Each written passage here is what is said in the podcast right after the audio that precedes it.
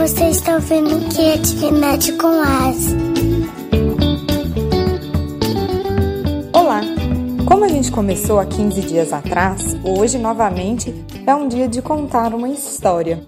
Uma história para estimular a imaginação das crianças, dos adultos e também estimular um bate-papo entre crianças e adultos ao final dessa história. A história de hoje foi escrita por um amigo meu, que é um escritor profissional, um cara brilhante que eu conheci na Faculdade de Belas Artes. O nome dele é José Carlos Aragão e a história se chama A Menina que Inventou o Branco Invisível.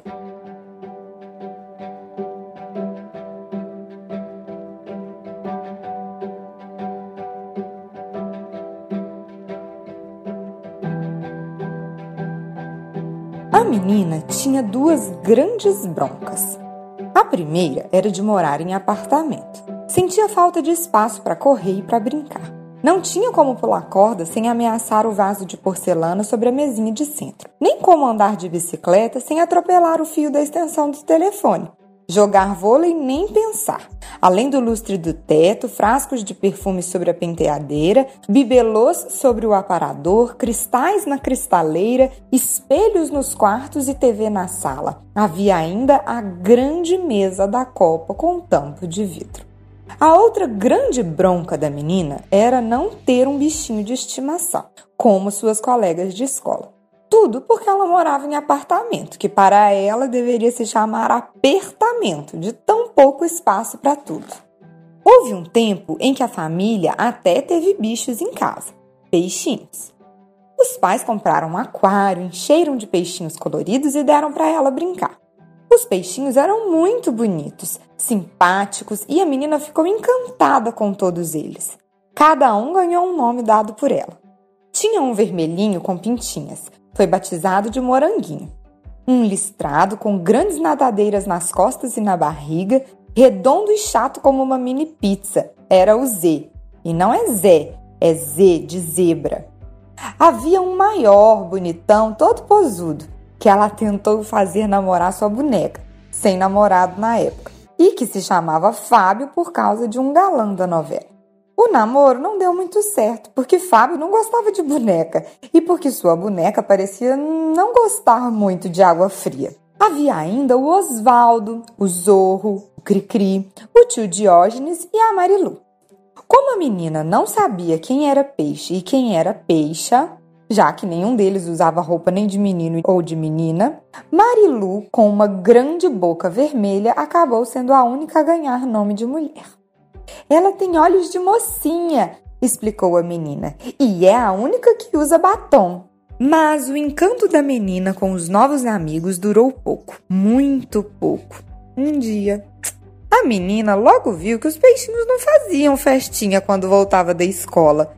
Não podiam dormir abraçadinhos com ela e, principalmente, não latiam e nem miavam.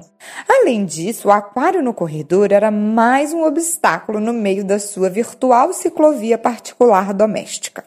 Você não gostou dos peixinhos, minha querida? Quis saber a mamãe. Ah, eu não entendo a língua deles, a menina disse. Não demorou muito e o pai levou o aquário para o escritório da firma em que trabalhava, onde está até hoje. Às vezes, a menina até perguntava ao pai quando ele chegava do trabalho: E o tio Diógenes, como é que vai? E o pai, acreditando que a menina queria saber sobre seu irmão Diógenes, que trabalhava na mesma firma viajando e que de vez em quando dava as caras no escritório, nem estranhava o particular interesse da filha. Ah, mandou um beijo para você e disse que está com saudades. Qualquer dia desses ele vem cá te ver. A menina sabia que o pai estava pensando que ela estava falando do seu tio de verdade.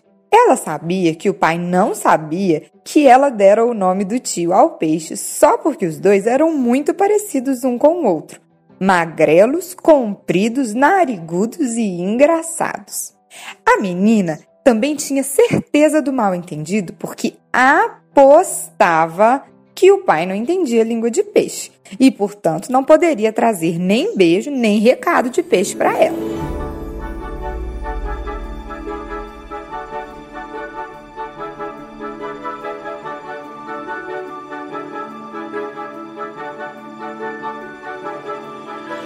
Depois dos peixinhos, a família teve um hamster. Vivia numa gaiola bonitinha, cheia de brinquedos: bola, escada, rampa, roda gigante. Gigantinha, porque era desse tamanho. Esteira, pista de obstáculos e muita serragem fofa espalhada pelo chão, como se fosse uma grande caixa de areia. Parecia uma academia de ginástica ou um playground em miniatura, onde o hamster brincava, brincava, brincava e depois ia dormir exausto. A menina não gostava daquilo, de ver o bichinho brincando o dia inteiro sozinho sem poder sair da gaiola. Achou que o pobre animal também devia ter bronca de viver ali, preso como ela, por morar em apartamento. A única diferença era que a gaiola do hamster não tinha vaso de porcelana nem TV, nem mesa com tampo de vidro. Essas coisas. Inconformada, a menina resolveu soltar o hamster e abrir mais espaço para ele correr e brincar. Mal se viu livre, o animalzinho correu para de trás do sofá e nunca mais foi visto. Os pais da menina, quando souberam, brigaram com ela e reviraram todo o apartamento procurando o hamster. No dia seguinte, uma vizinha comentou que tinha visto um rato branco no corredor. A mãe explicou que era um hamster e não um rato. E a procura ia recomeçar, agora no prédio todo, quando o porteiro disse que viu um gato no telhado do vizinho com um rato branco na boca. Depois disso, nunca mais peixinhos nem hamsters. Bicho em casa só de pelúcia, decretou o papai. E a menina continuou na bronca por morar em apartamento e por não ter um cão ou um gato como a maioria de suas coleguinhas da escola. E havia uma que tinha até um pônei. É uma espécie de cavalinho bem pequeno, mas maior que um cachorro grande, explicou a mãe, dando a entender que era o tipo de animal que não cabe em um apartamento. Nem gato, nem cachorro e agora nem pônei, pensou a menininha. Até que um dia, ouvindo uma conversa dos pais, teve uma ideia. Mas não é importante, dizia a mãe. Nada, retrucou o pai, fechando o jornal. Estão criando é mais um elefante branco em nossa cidade. Época de eleição, sabe como é? Então se criam elefantes brancos na cidade? A menina quis saber. Não são elefantes de verdade, nem são exatamente brancos, esclareceu a mãe. É só uma maneira de dizer. Não são de verdade? Não são exatamente brancos? A menina passou o dia pensando no que a mãe dissera no café da manhã até se decidir. Eu também vou criar um elefante. E criou.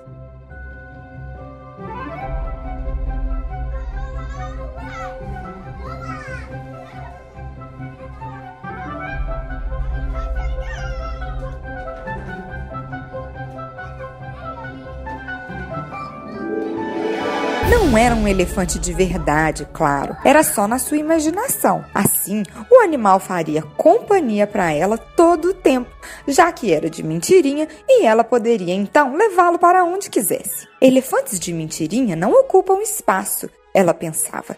E podem brincar no quarto, na sala, no banheiro, em qualquer lugar. A gente pode até sair para passear, ir à escola, ao cinema, ao parquinho. Depois de criar o seu elefante, era preciso lhe dar uma cor. Ela queria uma cor diferente, especial, pois se tratava de um elefante bem especial. Por isso, ela não quis nenhuma das cores de um catálogo de tintas que o pai usara na última reforma do apartamento. Nada de amarelo mostarda, azul turquesa, verde pálido ou vermelho rubi.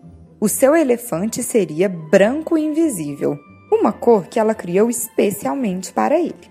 Assim, só ela o veria, porque ela mesma foi quem inventou a cor. Se eu não pudesse ver a cor, como eu ia saber como ela era quando ficasse pronta, não é mesmo? A menina perguntou a si própria. Então, sou a única pessoa que pode ver o branco invisível. Se só ela sabia exatamente que cor era o branco invisível, só ela podia ver o elefante branco invisível que havia criado. Pelo mesmo motivo, só ela podia conversar com o elefante invisível. Até porque só ela entendia elefantês branco invisível, uma língua que ela inventou também só para se comunicar com a sua criação. Pronto. Agora só faltava um nome para o seu elefante. E ela decidiu que ele se chamaria Boleba, que em elefantês branco invisível significa aquele que é o maior e mais fofo bichinho de estimação que uma menina poderia pensar em ter morando em um apartamento de dois quartos. E foi assim que a menina pôde finalmente acabar com uma de suas broncas e realizar seu sonho: ter um bicho de estimação. E mais, não era um bicho comum, cachorro ou gato como o de suas colegas. Era um bicho único, exclusivo, diferente e original só para ela. E viveram felizes para sempre. Fim. Fim? Sim, a história até poderia acabar por aqui mesmo. Afinal, a menina já tinha conseguido tudo o que mais sonhava na vida, ou melhor, quase tudo. Bem, pessoal, realmente a história não termina por aqui, mas o episódio de hoje sim. E a gente vai continuar essa história daqui a 15 dias, no próximo episódio de contação de história. Até lá, que tal a gente refletir sobre o seguinte? Quem aí já teve um amigo imaginário ou um bichinho de estimação imaginário? Como ele era? Que língua ele falava? Que cor ele tinha? Que tal usar o momento da liberdade criativa ou o cantinho da liberdade criativa, do qual a gente falou no último episódio, para poder investir a imaginação num bichinho de estimação imaginário super bacana e interessante? E aí, no próximo episódio, a gente vai ver o que aconteceu com a menina e o seu elefante branco invisível. E viva a vida com alegria e muita imaginação. E viva a vida com alegria e muita imaginação.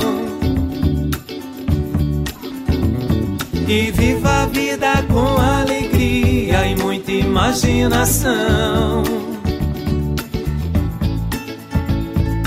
Um abraço e até o próximo episódio. Tchau!